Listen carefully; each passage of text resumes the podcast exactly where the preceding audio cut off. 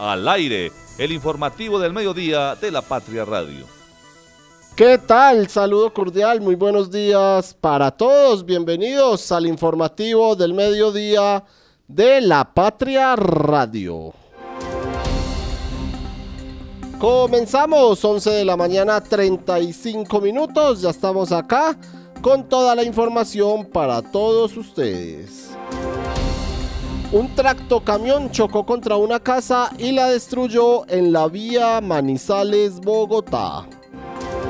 Atracaron el su suerte del barrio obrero de Viterbo Caldas y atraparon a los ladrones.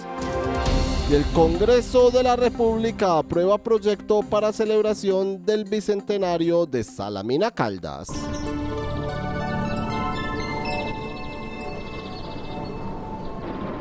11 de la mañana, 35 minutos. Continuamos con la información a esta hora en el informativo de la mañana de la Patria Radio. Nos vamos a revisar las condiciones del clima a esta hora en la capital caldense cuando tenemos 22 grados de temperatura en la ciudad de Manizales.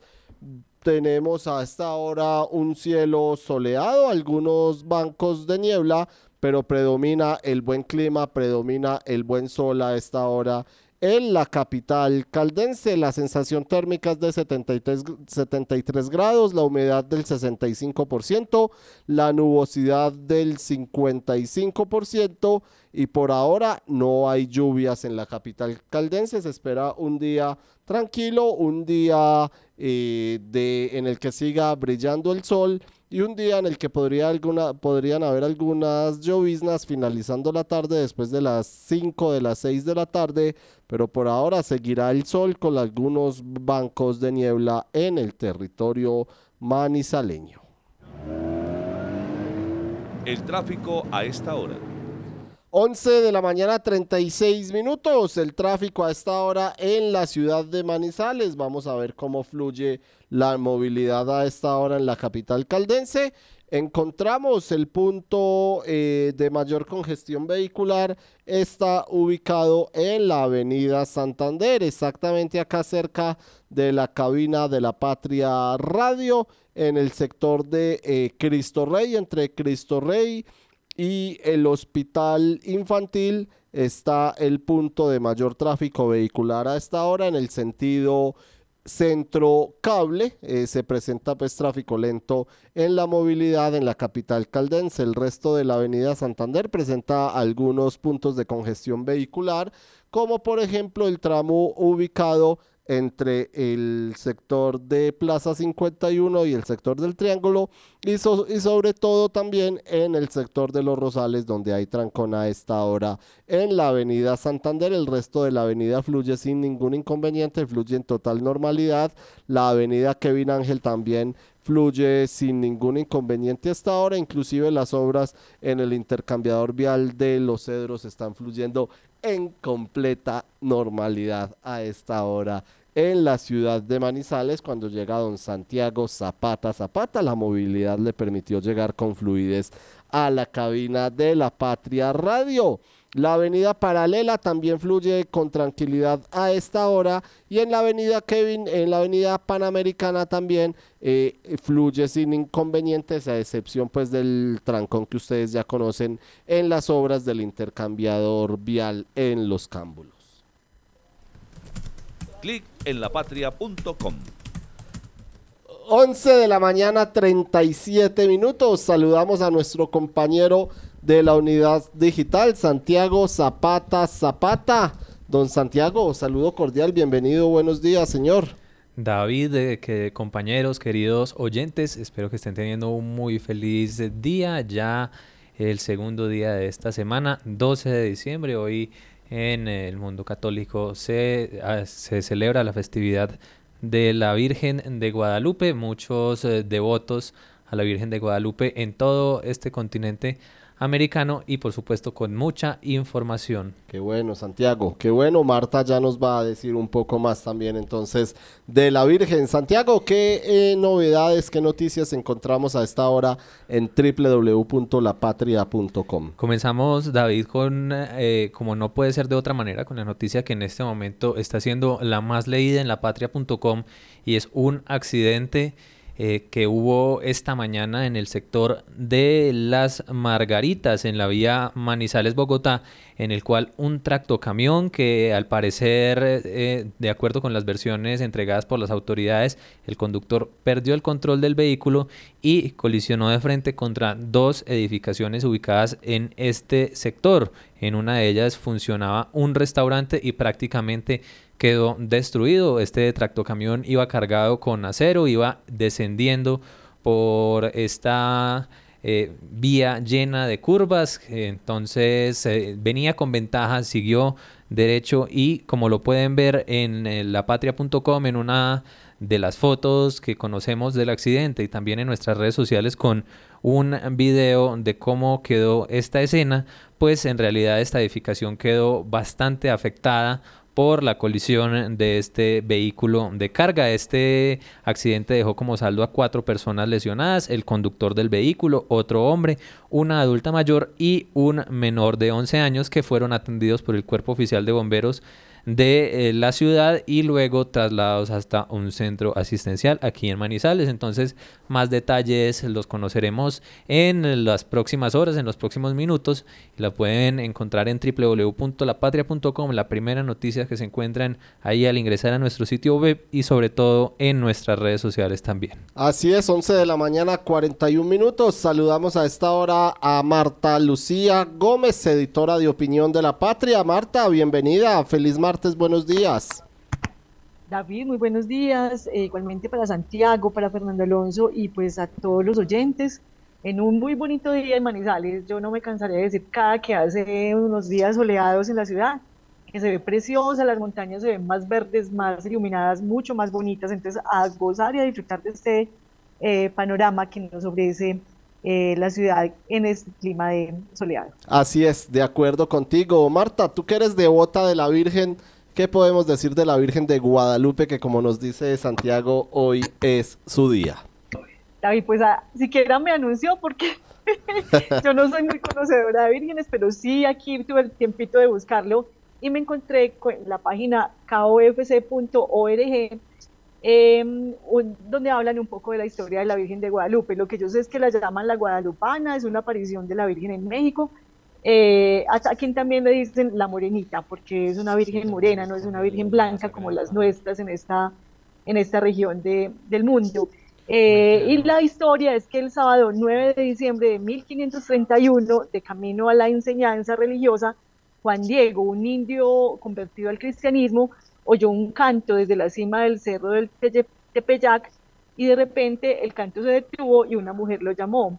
Al ascender el cerro, Juan Diego se encontró ante una hermosa mujer adornada con ropa que brillaba como el sol.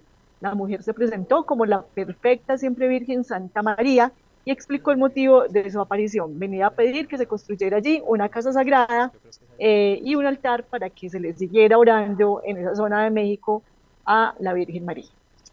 Así es, saludamos a esta hora también a Fernando Alonso Ramírez. Marta, gracias por su reseña. Fernando, buenos días.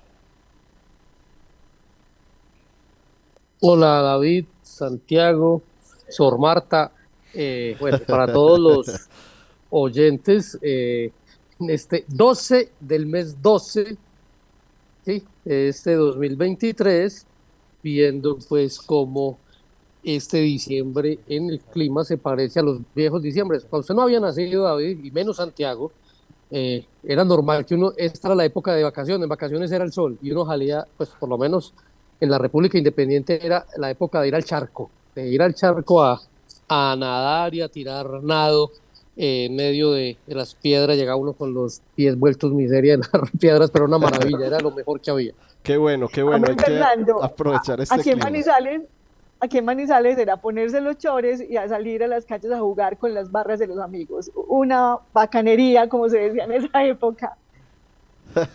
Así es, y seguramente los niños de ahora, bueno, tienen otros planes, entre ellos la tecnología. Santiago, ¿qué más podemos encontrar en lapatria.com? Bueno, y estamos hablando de niños, seguimos hablando de niños, pero lastimosamente con una noticia negativa que proviene de, este, de nuestro vecino país de Ecuador y es que cuatro niños fueron asesinados y sus padres resultaron heridos en una masacre ocurrida ayer en una vivienda en un barrio popular de Guayaquil, de acuerdo con la confirmación que dio esta mañana la Fiscalía de este país, que ha abierto una investigación de oficio a este caso. El crimen se registró en la noche del lunes en, eh, en el barrio Guasmo Sur de Ecuador, eh, de Guayaquil, Ecuador, donde se han, se han vuelto recurrentes los episodios de violencia atribuidos principalmente a bandas criminales que operan en esta zona costera de este país. De acuerdo con los medios locales, los niños asesinados tenían edades comprendidas entre los 6 meses y los 7 años muy pequeños, mientras que los padres se encuentran hospitalizados tras haber sido trasladados a un centro médico. De acuerdo con el reporte de las autoridades, en torno a las 9 de la noche de ayer irrumpieron en la vivienda hombres armados que dispararon indiscriminadamente contra los habitantes del inmueble. Una noticia bastante difícil eh, que enluta a Ecuador, pero lastimosamente si por allá llueve, por aquí no escampa porque pues también tenemos algo relacionado con la muerte violenta de una menor de edad aquí en nuestro país, una noticia que se conoció ayer en la tarde. Eh, después de que el fin de semana una noticia que conmocionó al país respecto al asesinato de una menor de edad de, en Cali llamada Michelle Dayana González, de 14 años, que fue hallada desmembrada en un taller de mecánica en la capital del Valle del Cauca. Y la noticia que conocimos ayer en la tarde es que las autoridades dieron con el paradero de su supuesto homicida de Harold Andrei Echeverry Orozco, quien fue capturado en Villavicencio. Esta noticia de Ecuador y la noticia también de aquí de Colombia, de Cali, eh, de estas dos muertes violentas eh, de, que involucran a cinco menores de edad. Las pueden encontrar toda la información en www.lapatria.com. Pues escuchemos Santiago a Genaro González, él es el padre de la menor, quien también aseguró durante el sepelio que las últimas palabras eh, que su hija le dijo ese día fueron, papi, no me demoro, y no la volví a ver. Ella había ido a la tienda. Escuchemos entonces al padre de la niña, Genaro González. La verdad, en estos momentos me siento muy tranquilo, orgulloso de la policía de mi país. Eh, siempre confié en ella, siempre me estuvieron acompañando desde el día 7 que desapareció mi hija, que llamé al cuadrante, siempre estuvo el apoyo de la policía ahí, eh, el apoyo de la comunidad. La verdad fue un apoyo de todo un país, de toda una ciudad, de todo un barrio las juntas acciones de, comunales de los barrios siempre estuvieron ahí, ese calor humano de todas las personas, eh, la policía en, todo momento llegaba, don Genaro, ¿qué necesita? ¿Cómo va? Mire que las cosas van así, eh, tranquilo, eh, vamos acá, vamos allá y la verdad, mi general orgulloso, orgulloso de mi Policía Nacional y por esta tranquilidad y esta paz que me, trajeron. En el momento que me dio la noticia venía camino del cementerio de dejar a mi hija eh, recibí la noticia y la verdad fue algo tranquilizante para mí y para mi familia. No, no devuelve a mi hija este hecho, pero créame que ella está feliz y contenta que hayan capturado eh, la persona que cometió tan atroz crimen. Un hecho lamentable entonces el que se presentó durante el alumbrado en Cali. Santiago, ¿qué más encontramos en lapatria.com? Bueno, ya regresamos al panorama departamental y es que es una noticia eh, de último momento, en los últimos minutos, eh, se conoció que el gobernador electo de Caldas, Henry Gutiérrez, designó a Cristian Arroyave Ramírez como su secretario de Infraestructura Departamental.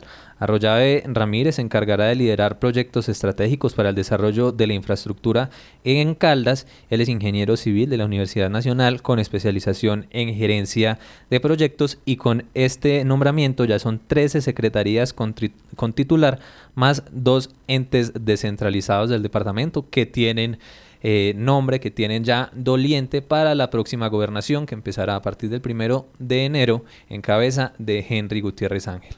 Marta, a cuentagotas, como lo decíamos ayer, pero un nuevo nombramiento entonces en la gobernación y esta vez en infraestructura. Sí, señor, sigue dando ahí nombres de a poco.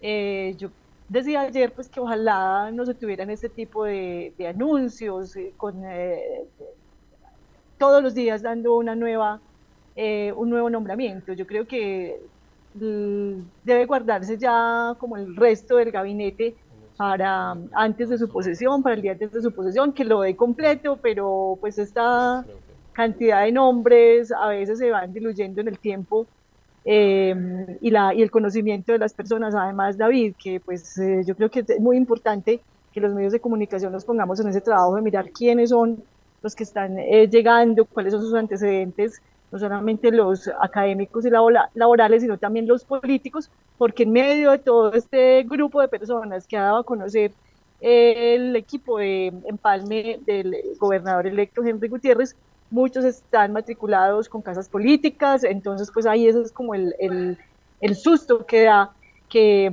eh, sigan llegando estas personas con esos vínculos y no sean técnicos como se requiere realmente para una administración departamental.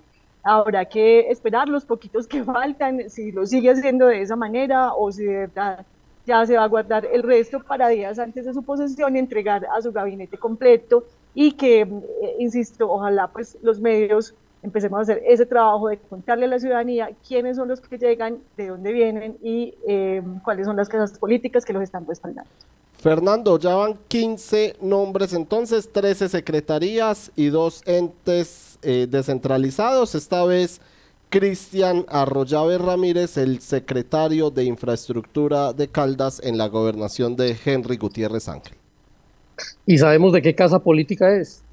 pues no dice ahora todo lo que, lo que hemos visto es de casas políticas, entonces nos gustaría saber de dónde viene y para dónde va. Esta es una secretaría muy importante para el departamento. Recuerden que la vida de Caldas está en, las vías, ¿sí?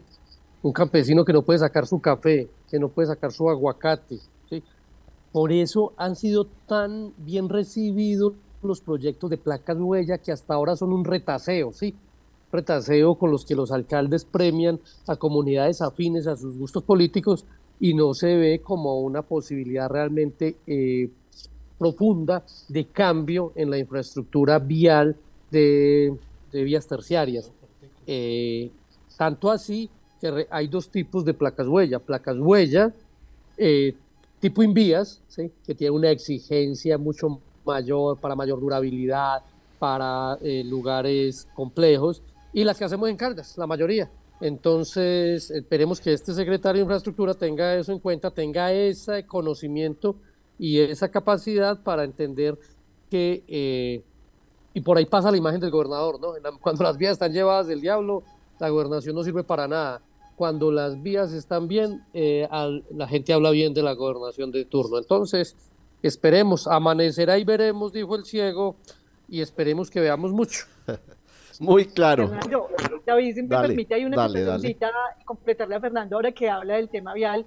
Eh, recordar que la encuesta contratada por la Patria, la encuesta electoral eh, que realizó Inbamer, y preguntó a la ciudadanía, pues, ¿qué, ¿cuál es el principal problema de Caldas? Ahí arrojaba esa encuesta que el principal problema y que necesitan que se solucionen son las vías. Entonces, ahí están dando pistas de qué es lo que requiere y qué es lo que quieren los caldenses eh, que el próximo gobernador le apunte. Y es muy importante que quien llegue, pues, se centre en, en resolver esos problemas eh, gravísimos que hay, no solamente en las vías terciarias, sino en vías principales como la vía al oriente, que Fernando la ha padecido y su familia, que mm, cada rato, en cada invierno, pues se quedan sin una vía que los comunica con Manizales, donde tienen que venir a hacer múltiples diligencias y los eh, agricultores a traer los productos. Entonces, ojalá sea una persona que de verdad, desde la Secretaría de Infraestructura, desarrolle todos los proyectos, no desde la politiquería, sino pensando en las necesidades de la ciudadanía. 11 de la mañana, 53 minutos. Santiago, ¿y cuál es el sondeo el día de hoy? Ya nos movemos al panorama deportivo y es que el pasado domingo se jugó la primera, el primer partido de la final de la Liga Betplay 2023-2 entre el Junior de Barranquilla y el Deportivo Independiente Medellín en el Estadio Metropolitano de la capital del Atlántico, que ganó el equipo Tiburón por tres goles contra dos del equipo Paisa. Entonces le preguntamos a nuestra audiencia en este momento en lapatria.com cuál de los dos equipos cree que va a ser el campeón de la Liga Betplay, que mañana miércoles en la noche se definirá el campeón en el partido de vuelta en el Estadio Atanasio Girardot de la capital antioqueña antes de conocer los resultados, me gustaría de pronto conocer si Fernando tiene alguno de, algún favorito de estos dos equipos, si Junior o Medellín. Para nada, señor. Este campeonato se acabó la semana pasada. Bueno, pero ¿quién de los dos gana? ¿Si remonta a Medellín o...? No, no, no, no, no, no, no me interesa eso. Espero que no sea un problema de orden público en Medellín, que es lo que se ha vuelto el fútbol, desgraciadamente, en estas fases. Bueno, pero entonces no nos quedemos sin una respuesta. David, usted que sí es un hombre que sigue más el fútbol colombiano, ¿cuál de los dos cree que va a ser el campeón navideño del 2023? Está duro, pero yo creo que remonta Independiente Medellín. Bueno, pues entonces David está ahí entre la mayoría, el 69,88% de las personas nos dice que es el Deportivo Independiente Medellín el que le va a dar vuelta a esta serie, que va perdiendo por un gol mientras que el 30,12% nos dice que Junior de Barranquilla se mantiene por encima en el resultado y consigue esta estrellita de Navidad que eh, pues sería ya como la séptima o la octava de Junior de Barranquilla y si no estoy mal la sexta para el poderoso de la montaña. El doctor Oscar Giraldo es médico y cirujano de la Universidad de Caldas especializado en hipnosis clínica y en programación neurolingüística. Visítalo y comprueba su efectividad en casos de depresión, insomnio, ansiedad, cáncer, sida, lupus, inmunodeficiencias, Parkinson, Alzheimer entre otras. Está en el Centro Médico Palo Grande, Edificio Los Rosales, Avenida Santander 5709. Teléfono 3204298527. Conectar personas con soluciones energéticas es la idea que mueve a Gensa, una empresa con más de 400 colaboradores que trabajan por brindarle energía a su país. Somos Gensa, energía que conecta. Cotraman, una empresa al servicio del Oriente de Caldas. Viaje siempre con nosotros a Manzanares, Samaná, Bolivia, Pensilvania, Marquetalia, Marulanda y La Dorada. Informes al 312-260-0698.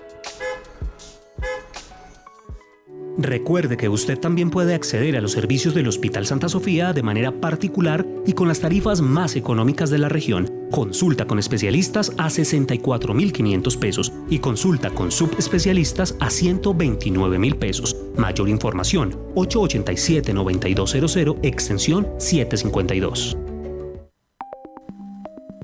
Encuéntrenos siempre en podcast. Escúchenos en Spotify buscando La Patria Radio. 11 de la mañana 57 minutos. Cerca del 50% de contratos adjudicados por licitación tienen retrasos y adiciones en los últimos ocho años en Manizales. ¿De qué se trata esto? Juan Carlos, buenos días. Eh, don David, compañeros en estudio, querida audiencia, buenos días. Sí, efectivamente, eh, hoy publicamos en la página 12 y 13 de la sección económica, sección balance se llama, la serie de retrasos y adiciones que han tenido los contratos en esta región, en la ciudad de Manizales. Es, eh, el análisis lo hizo la Corporación Cívica de Caldas, y pues tiene un, seguimiento continuo junto con el Observatorio de Transparencia de la Universidad de Manizales de los últimos ocho años, David. Es decir, cobija esta administración de Carlos Mario Marín, pero también incluye pues la administración de Octavio Cardona. En, también en su, en su periodo, en su administración, en sus cuatro años. 2016-2019. 2016-2019 y del 2020 al 2023. Pues esa es básicamente la conclusión. en el seguimiento como tal se demuestra que el total de obras revisadas, 82, solamente adjudicadas por la Administración Central, sin, tener en cuenta sus, sus administraciones el 43% de esos contratos licitados presentó retrasos en su, ejecución y el 44,5% costó más de lo inicialmente presupuestado. O sea, son obras con retrasos, pero adicionalmente tuvieron sobrecostos destacando además que eh, mientras en la administración del de, alcalde Octavio Cardona, muchos fueron en el tema de cafetería, de contratos de cafetería y demás, en el, TAM, en, en el caso de Manizales del alcalde Carlos Mario Marín fueron en obras, básicamente en obras, y entre ellas, pues la más destacada como la presentamos hoy, el Coliseo Menor, con un retraso, con obras de retraso de un 274%. Hablamos con, con la, directora, con la gerente de la Corporación Cívica de Caldas, Sania Salazar, quien nos explica en qué consiste, digamos, como toda esta serie de frenos y estos seguimientos que hicieron ellos.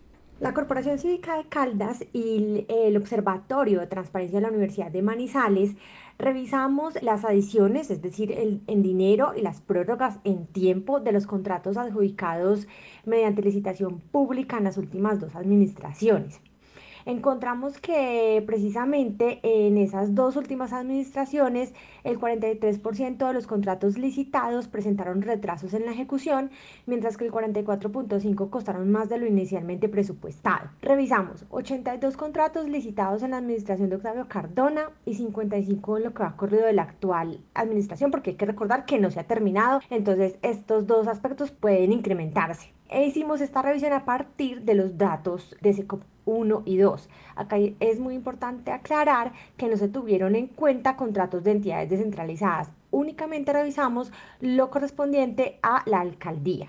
Los datos que revisamos muestran que la ciudad tiene un problema de fondo en la ejecución de este tipo de contratos y que por tanto es necesario revisar esto cuanto antes, pues eh, esto va en detrimento de la calidad de vida de los manizaleños y de las finanzas del municipio. 12 del día, un minuto, Juan Carlos. Y en el tema de la administración actual, la administración saliente a la que le quedan 19 días, ¿cómo está el tema, Juan? Pues también lo advierte la Corporación Cívica. Si bien eh, se presentó un mayor nivel de adiciones en el contrato de, del alcalde Octavio Cardona, pues esta administración no ha terminado aún y adicionalmente hay ya nuevas adiciones que se han realizado antes de terminar. Entre ellos, eh, recordemos la adición, la aprobación que hizo en el Consejo por 13.357 millones de pesos para los cedros. El intercambiador vía los cedros iban a pedir cerca de 15 mil millones, se aprobaron finalmente 13 mil 357 millones de pesos y se incluya pues el tema del compromiso de vigencias futuras que también se eh, pues está aprobando. Ayer, eh, ya, ayer en el Consejo fue en, en primer debate, pero eh, una aprobación para el plan de alimentación escolar, el PAE, por 17.376 millones. De tal forma que todavía tenemos tiempito y el alcalde sigue pidiendo adiciones. 19 días para que aumenten las adiciones. Escuchemos también eh, a lo que se refiere Sania Salazar, la directora de la Corporación Cívica de Caldas.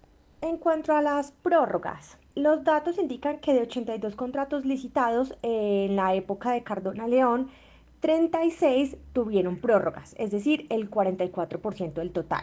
Una situación similar se ve en la administración actual. De 55 licitaciones revisadas, 23 sufrieron prórrogas. Eso es un 42% del total de contratos revisados. En cuanto a las adiciones, lo que vimos es que en la administración de Cardona León, de 82 contratos licitados, a 43 se le adicionaron recursos es decir, el 52% del total. En la actual administración de Carlos Mario Marín, revisamos 55 contratos licitados, 18 de esos sufrieron adiciones hasta la fecha, es, es, bueno reiterarlo, y eso, eso se traduce en el 33% del total. Desde la Corporación Cívica de Caldas queremos agradecer a las personas que nos han donado dinero en los últimos meses. Este es el resultado de, el primer resultado de esas donaciones. Agradecemos muchísimo a la gente que lo ha hecho. Esto fortalece muchísimo a la corporación, no solamente en lo económico, sino en la legitimidad del ejercicio de autoridad que hacemos. Y les recordamos que eh, tenemos una aquí necesitamos recaudar 20 millones de pesos para hacer, seguir haciendo trabajos como este y el link de esa aquí está en nuestras redes sociales y en nuestra página web. Además, los invitamos a conocer más a fondo, más detalles del comunicado del que les he hablado eh, en nuestra página web también. Personas con soluciones energéticas es la idea que mueve a Gensa, una empresa con más de 400 colaboradores que trabajan por brindarle energía a su país. Somos Gensa, energía que conecta. Santa Sofía se posiciona como el mejor hospital cardiovascular del país, con los equipos más avanzados, los especialistas mejor calificados, cinco quirófanos y unidad de cuidados intensivos quirúrgica para atender patologías de alta complejidad y cuidar la salud de su corazón. Sumérgete en Cassiani, la nueva novela del escritor manizaleño Octavio Escobar Déjate atrapar por este relato de ficción en una ciudad devastada en la que habitan seres fantásticos y místicos. Te esperamos el jueves 14 de diciembre a las 6 de la tarde en el auditorio del Centro Cultural del Banco de la República. ¿Sabes qué sucede con el deporte, la economía, la política, el entretenimiento de Manizales, Caldas y el país? Suscríbete a La Patria Impresa tres meses por solo 92 mil pesos o a La Patria Digital por un año por solo 89 mil pesos. Y entérate de todo lo que pasa dentro y fuera de tu ciudad con La Patria, el periódico de casa. Informes 893-2880. Encuéntrenos siempre en podcast. Escúchenos en Spotify buscando La Patria Radio. La voz del día. 12 del día, 5 minutos. En 1825 fue fundada Salamina Caldas, la ciudad luz, acá en el departamento de Caldas. Por eso el Congreso de la República aprobó un proyecto por los 200 años de Salamina eh, para celebrar el bicentenario de este municipio caldense que será en el 2025. La iniciativa legislativa es de autoría del senador caldense Guido Echeverry Piedradita, quien nos acompaña a esta hora en el informativo del mediodía de la Patria Radio. Senador, bienvenido a nuestra información y cuéntenos de qué se trata eh, esta celebración y este proyecto del Bicentenario de Salamina Caldas. Buenas tardes. Buenas tardes para todos y todas. Sí, efectivamente ayer el Congreso de la República aprobó en último debate un proyecto de ley mediante el cual el Congreso y el Estado colombiano se vincula a la celebración de los 200 años de la fundación del municipio de Salamina. El fundamento del proyecto es que este municipio ha sido muy importante para la historia de Colombia es un municipio que tiene enorme significación en el desarrollo de la cultura, del arte, de la política, del deporte, de la vida eclesiástica, de la economía, las finanzas. Yo hasta podría decir que la historia Salamina corre paralela como una parte de la historia del país. Y en ese sentido tuvimos el reconocimiento y el beneplácito del Congreso que aprobó esta iniciativa que pretende, como le digo, vincular al Estado y al Congreso con la celebración de esta importante de Senador, eh, ya se, se tiene un monto de cuánto serían las, las partidas presupuestales necesarias para, para la celebración del municipio y para la celebración del, del bicentenario del municipio y, lo que se haría en esa época. Pero inicialmente un monto considerado para efectos de la restauración del teatro municipal. Este es un monto que supera los 12 mil millones de pesos eh, enmarcado en un proyecto que ya está debidamente inscrito ante el Ministerio de Cultura y que está esperando simplemente la ejecución del presupuesto como consecuencia de, la adscripción de, de, este, de esta iniciativa, como le digo, al Ministerio de Cultura. El proyecto lo que hace es fortalecer el brazo legal y político para efectos de garantizar que ese tipo de inversiones se den. También se contemplan inversiones en materia de infraestructura vial, materia de infraestructura educativa, eh, en materia de desarrollo de otros sectores como el deporte y la cultura que nos permitirán, eh, eh, como le digo, legitimidad para frente al gobierno reclamar y exigir una vinculación real y concreta a la celebración de este bicentenario. Muy bien, senador. En nuestra mesa de trabajo nos acompaña también Marta Lucía Gómez y Fernando Alonso Ramírez. Marta, la escucha el senador Guido Echeverri. Senador, un saludo muy especial. Em, usted que ya empezó, me imagino, también a escuchar los nombres del nuevo gabinete departamental. ¿Qué opina de este gabinete que se está conformando? ¿Cómo lo ve? Hay voces pues que decimos que aquí hay una injerencia fuertemente política. ¿Cómo está viendo eh, a todas estas personas que van a llegar a acompañar el ejercicio del médico Henry Gutiérrez Ángel en la gobernación de Caldas? Sí, yo tengo, Martica, la ocasión de conocer a muchos de los funcionarios que van a llegar al departamento a partir de la posición del, del gobernador eh, Henry Gutiérrez. Tengo de ellos en general muy buen concepto. Me parece sí que eres un funcionario de origen político. Eso no tiene que ser obligatoriamente malo. Creo que entre ellos, eh, a más de la vinculación política que tiene, hay personas muy capaces, conocen los sectores y esperaríamos que a todos les fuera bien hay unos que son, eh, digamos, mucho más afines a las actividades que van a manejar, otros menos. Pero si hay un trabajo de equipo y un fuerte liderazgo del gobernador, uno pensaría que tienen capacidades y condiciones para realizar una buena tarea y es lo que esperamos todos los tardenses. ¿Qué, fue parte de, esa definición del gobierno corporativo en la industria licorera de Caldas?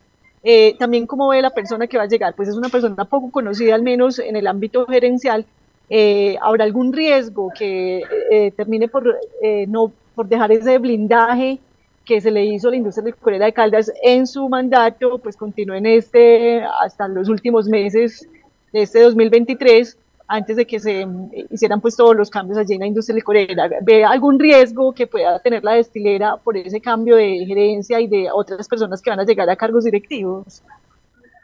Digamos que esos, riesgos siempre existen cuando hay cambios eh, y no obstante que existe un acuerdo de, gobierno corporativo, ese acuerdo digamos que no está escrito en piedra y eventualmente se puede variar y, se puede violar. Igual ocurrió, por ejemplo, con EPM de Medellín. EPM fue la empresa a la cual nosotros directamente copiamos ese, ese, ese modelo de, de, gobierno corporativo. Sin embargo, ya se dio cuenta el país con el gobierno de Daniel Quintero, ese gobierno corporativo en buena parte se desconoció uno esperaría que en la licorera de Caldas se respetaran esas ordenanzas y esas normas que establecieron ese gobierno corporativo. Yo conozco al gerente que han eh, definido nombrar, tengo un buen concepto de él, es una persona que tiene muy buena formación jurídica. Uno esperaría que tuviera un equipo que la acompañara en el proceso de gerencia, que va mucho más allá de la formación jurídica y en la medida en que él tenga, digamos, eh, sintonía con estos temas que son su responsabilidad y logre formar un buen equipo que le haga la segunda, como se dice coloquialmente, poder hacer una gestión que sea consecuente con lo que hasta ahora ha venido parando con la licorera, esperamos que así sea. Dale, Fernando. Eh, gracias, eh, profesor. Volviendo al, al Congreso de la República, eh, bueno, cómo va terminando esta legislatura que ha sido como de tantos altibajos, ahí paso a trancazos la reforma a la salud, también con un cuestionamiento anoche muy fuerte en la Comisión Sexta contra la, ministra de Educación, una mujer en la que yo por lo menos tengo serias esperanzas de que pueda hacer un buen trabajo, pero pasa como que lo mismo que en todas las dependencias del gobierno nacional, no se ejecuta, no se ejecutan los presupuestos y hay un reclamo fuerte desde ahí. ¿Usted cómo lo analiza desde adentro y hasta dónde es un tema de que a los medios nos está yendo la mano en, criticar al gobierno Petro o hasta dónde es real lo que se ve en el panorama mediático? Pero me alegra mucho evaluarlo, ¿no? Yo, yo creo que el desarrollo de estas últimas sesiones del Congreso eh, es un poco sombrío. O sea, uno hubiera esperado eh, una mayor iniciativa del gobierno en materia de jaronar los proyectos de ley, yo le cuento, por ejemplo, mire, el Consejo de Estado le tumbó al presidente el decreto mediante el cual él quería apropiarse del manejo de las tarifas de servicios públicos y no hay proyecto de ley en esa materia hoy en día. Ayer nomás el Consejo de Estado o la Corte Constitucional le tumbó, le tumbó al gobierno uno de los últimos decretos que escribió en ejercicio de la emergencia social que declaró para efectos de la Guajira y sin embargo el Congreso no tiene una iniciativa que reemplace esas que tumbó la Corte Constitucional. En ese sentido, hay solamente unas propuestas que son las que han, digamos, eh, generado la atención de la opinión pública, como es la reforma a la salud, la reforma a las pensiones, la reforma laboral, que van a ir trastabillando porque el gobierno hasta ahora eh, ha logrado muy difícilmente concertar para efectos de que esas eh, iniciativas tengan su trámite normal. La que va avanzado, ya lo sabemos, es la de la salud, que va a llegar al Senado, donde hay una, un, escenario bastante complejo para esa discusión y no arrancan todavía realmente las reformas a la salud y a, la, y a las pensiones. Entonces no hay, yo creo que hace muchos años, Fernando, que el Congreso no eh, tiene sesiones extras porque hoy no hay ningún proyecto de iniciativa del gobierno que justifique esas sesiones extras y eso habla por sí solo del quietismo y de la, del enrarecimiento del ambiente del Congreso, porque la verdad no hay una muy productiva relación entre el Ejecutivo y el Congreso para efectos de jalonar estas y otras iniciativas que son muy importantes. Viene, por ejemplo, luego eh, el estudio del proyecto de ley que le dará vía libre a la paz total en materia de grupos criminales, tampoco lo ha presentado el gobierno. Hay una ley de reforma a la justicia que están anunciadas, pero que no llegan. Y como usted nos dice, Fernando, nosotros en este debate que hicimos con la ministra de Educación, le exigíamos a ella que presentara rápidamente los proyectos de reforma a la educación, porque lo que hay hoy en día son básicamente unas iniciativas de corte muy retórico, de corte muy teórico, que no están solucionando el problema de la educación porque pues a nadie escapa la importancia que tiene que el derecho a la educación sea un derecho fundamental, pero no arregla los problemas que tiene la educación hoy, que más allá de la cobertura que lo que pretende solucionar esta iniciativa que tiene la, la, la, ministra, pero que no se concreta en una seria propuesta de reforma a la ley 115 de educación general y a la ley 30 de educación superior. Precisamente sobre, sobre esa tarea que el Congreso no aplica, pues se ha cuestionado. Leí esta semana al columnista Rodrigo Primni, pues un gran conocedor del tema constitucional, que buena parte de toda esta polémica que se ha desatado con el decreto del gobierno nacional en torno a, a no eh, perseguir la dosis mínima que pueden tener las personas aún en lugares públicos y todo lo que vino después entre exageraciones y cosas así puestas en punto, es que el Congreso no ha aprobado una norma como ha dicho la Corte Constitucional que debe ser aprobada, pero eso pasa por la eutanasia, eso pasa por el aborto, eso pasa por muchas cosas que en el Congreso no se hace. Después de volver usted al Congreso de tantos años después, eh, senador, ¿cómo ve eh, pues que, esto, que el Congreso no haga lo que tiene que hacer en, su materia, en lo que le corresponde, y tiene que ver seguro con iniciativas que el gobierno no pasa, pero también con que el gobierno, los congresistas tampoco promueven, o, cómo es el tejemanejo. No, en eso tiene razón también Fernando. La verdad es que el Congreso le ha sacado el cuerpo, también para decirlo coloquialmente, a temas bastante sensibles ante la opinión. El caso de la eutanasia, el caso del aborto, ha sido la Corte la que ha tenido, la Corte Constitucional la que ha tenido que acudir eh, a, enfrentar una problemática muy importante para el país y prácticamente, entre comillas, a legislar sobre la materia. Aquí le ha faltado claramente responsabilidad al Congreso. Y un poco también ha faltado un direccionamiento del Ejecutivo porque en buena parte estas relaciones del Congreso con el Legislativo eh, marcan el ritmo de lo que puede ser un avance en estos temas tan tan controversiales. Hoy nada menos llega al, Senado, llega el proyecto de ley que establece la autorización para el uso recreativo de la marihuana para adultos. Va a haber un, intenso debate que se inserta muy bien en, en estos, se inserta muy bien en estas, en estas iniciativas que usted plantea que el Congreso no ha aprobado y que por lo tanto eh, exigen, digamos, del Parlamento una mayor responsabilidad y una mayor sintonía con los sentimientos del país.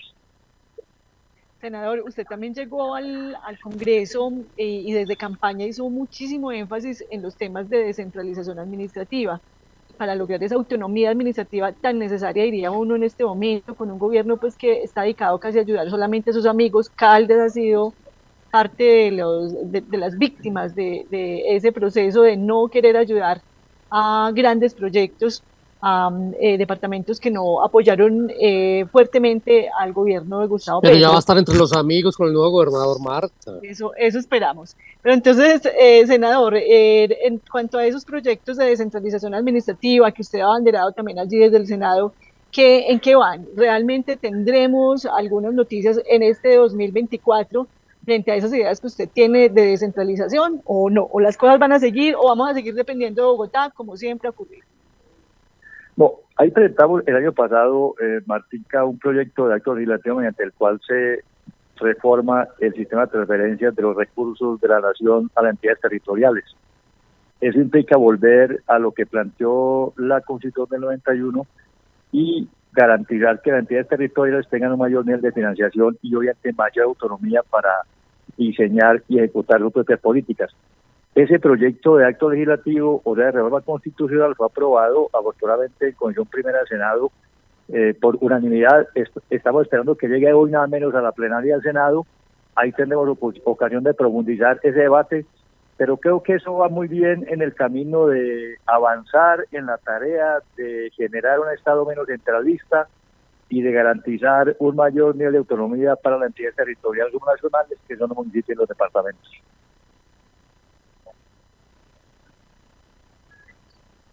Bueno, senador Guido, una, un, tema que está pues aquí caliente en la ciudad tiene que ver con pues con ya con la entrada del nuevo gobierno y los últimos días del gobierno de Carlos Mario Marín.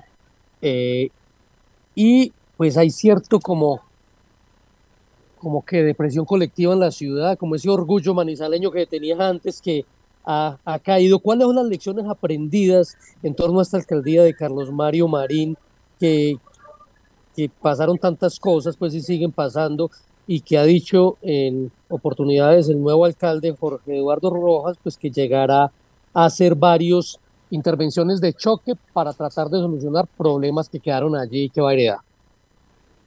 Creo que la razón aprendida, eh, y ojalá lo hayamos aprendido, eh, es que hay que votar eh, muy responsablemente, con muy buena información, con mucha sensatez, ir más allá de los sentimientos y de las sensaciones que le dieron candidato para, para averiguar cuál es su experiencia, su competencia, cuáles son sus capacidades y cuáles son sus proyectos de gobierno local en este caso.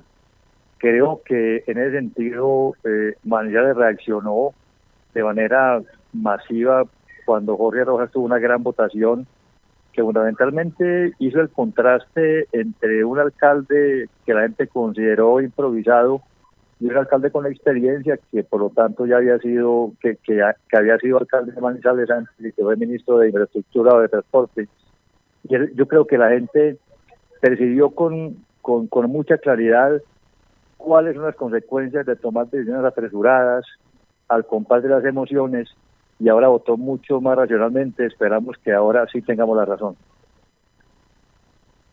Bueno, y no puedo dejarlo ir eh, es gobernador, porque le voy a preguntar como presidente de junta directiva de la licorera de Caldas, todos estos ataques que se han venido contra la industria licorera y contra el aguardiente amarillo particularmente. Hoy conocimos pues la noticia de que la industria de licores de Cundinamarca demandó eh, por competencia desleal a, la, a, este aguardiente, a la licorera de Caldas. ¿Usted cómo ve eso?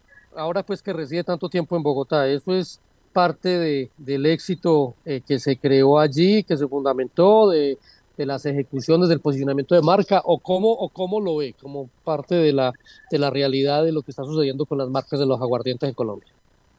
En primera instancia, Fernando, yo creo que ese es la consecuencia de, una, de un anacronismo legislativo que no permite la libertad de mercados entre los distintos departamentos para el efecto del aguardiente. Eso habrá que reformarlo estamos en un escenario mundial de libre competencia y no hay por qué pensar que la libre competencia no se tenga que dar en Colombia y restringir el mercado e impedir que estos artículos circulen libremente por, todo el país.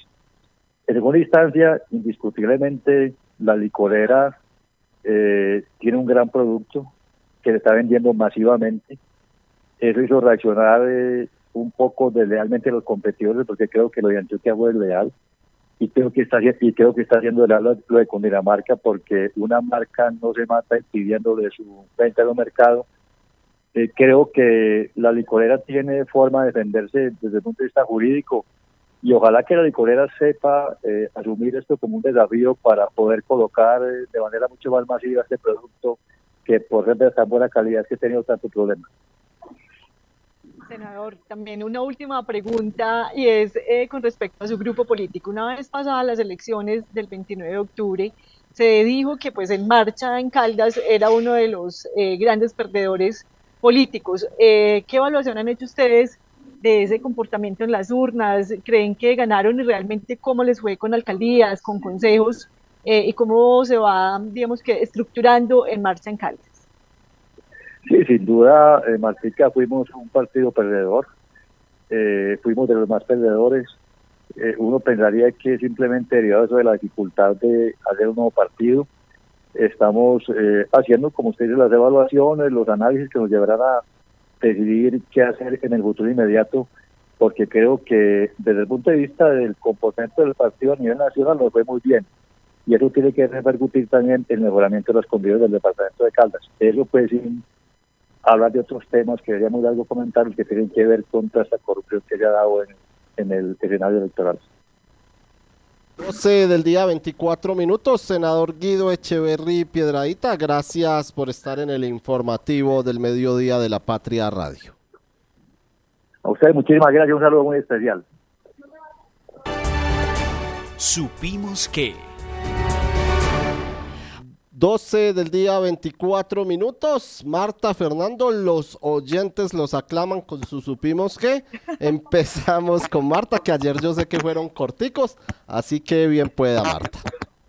David, no, y justamente hoy con toda esa publicidad, esos, esos rimbombantes, esa rimbombante presentación, yo les tengo es un datico curioso, a veces a mí me gustará quien supimos que un datico curioso de, los, de toda la información que nos llega al periódico, esta es una información de eh, Cooliers Colombia eh, que habla sobre las claves y el tiempo que es necesario para vender una propiedad en Colombia, que me pareció muy, muy eh, curiosito. Aquí dice una experta, Paola Patiño, directora de corretaje de Cooliers Colombia, eh, dice que eh, dependiendo del tipo de inmueble, de inmueble, la ubicación, las características, los riesgos de inversión y las tendencias, eh, la venta de una propiedad en Colombia puede oscilar entre tres meses y dos años, 24 meses, mientras que para el arrendamiento varía de dos meses a 12 meses, un tiempo bastante largo para los propietarios de eh, bienes inmuebles en Colombia y eso también está dependiendo de factores eh, como la ubicación, el estado, la construcción, eh, las tasas de interés, la legislación, los impuestos, el ciclo de mercado, el Producto Interno Bruto, la inflación y el riesgo cambiario. Como quien dice, nada fácil le está quedando a quienes quieren negociar con ese tipo de bienes en el país. Fernando, ¿y usted y su supimos que de hoy, señor? Eh, David, imagínese usted que anoche se presentó la banda municipal. ¿Se acuerda que hace como un mes acaba pecho el Instituto de Cultura porque la banda ganó un concurso, ya no me acuerdo dónde ustedes sabrán más que yo?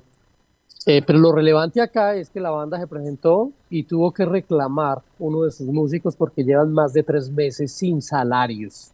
Sí, cultura y turismo cómo están las bibliotecas, cómo están las casas de la cultura, cómo está todo. ¿Será que van a hacer la misma que hizo eh, la anterior administración de dejar deuditas a la que llega? ¿O será que van a poner al día? Es que es el salario de la gente, hombre. Y en ese tema de la cultura, pues estamos pasando por un pésimo momento en nuestra ciudad, en el ex meridiano cultural, ¿sí? Y resulta que eh, la Universidad de Caldas, pues siguen los líos allí por la falta de presupuesto para los...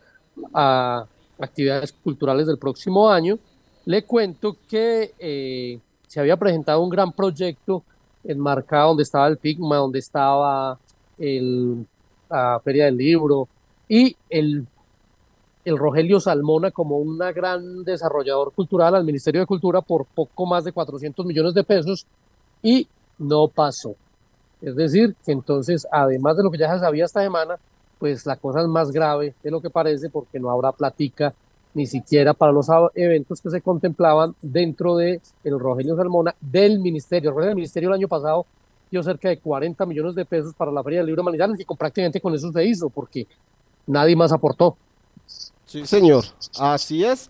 Eh, lo que usted me decía de la banda municipal, es decir, que hace un mes cuando estuvieron en el concurso nacional en San Pedro de los Milagros, en Antioquia, cuando ganaron un doble título, pues ya estaban allí, llevaban dos meses sin que les pagaran. 12 del día, 28 minutos. De esta manera cerramos el informativo del mediodía de la Patria Radio, no sin antes recordarles la cifra de quemados por pólvora este año en el departamento que ya ascendió a 14 y llegó a la mitad de lo que se cumplió el año pasado, de lo que se registró. De esta manera cerramos el informativo del mediodía de la Patria Radio. A continuación, Caldas al mediodía y gracias a todos ustedes por estar con nosotros.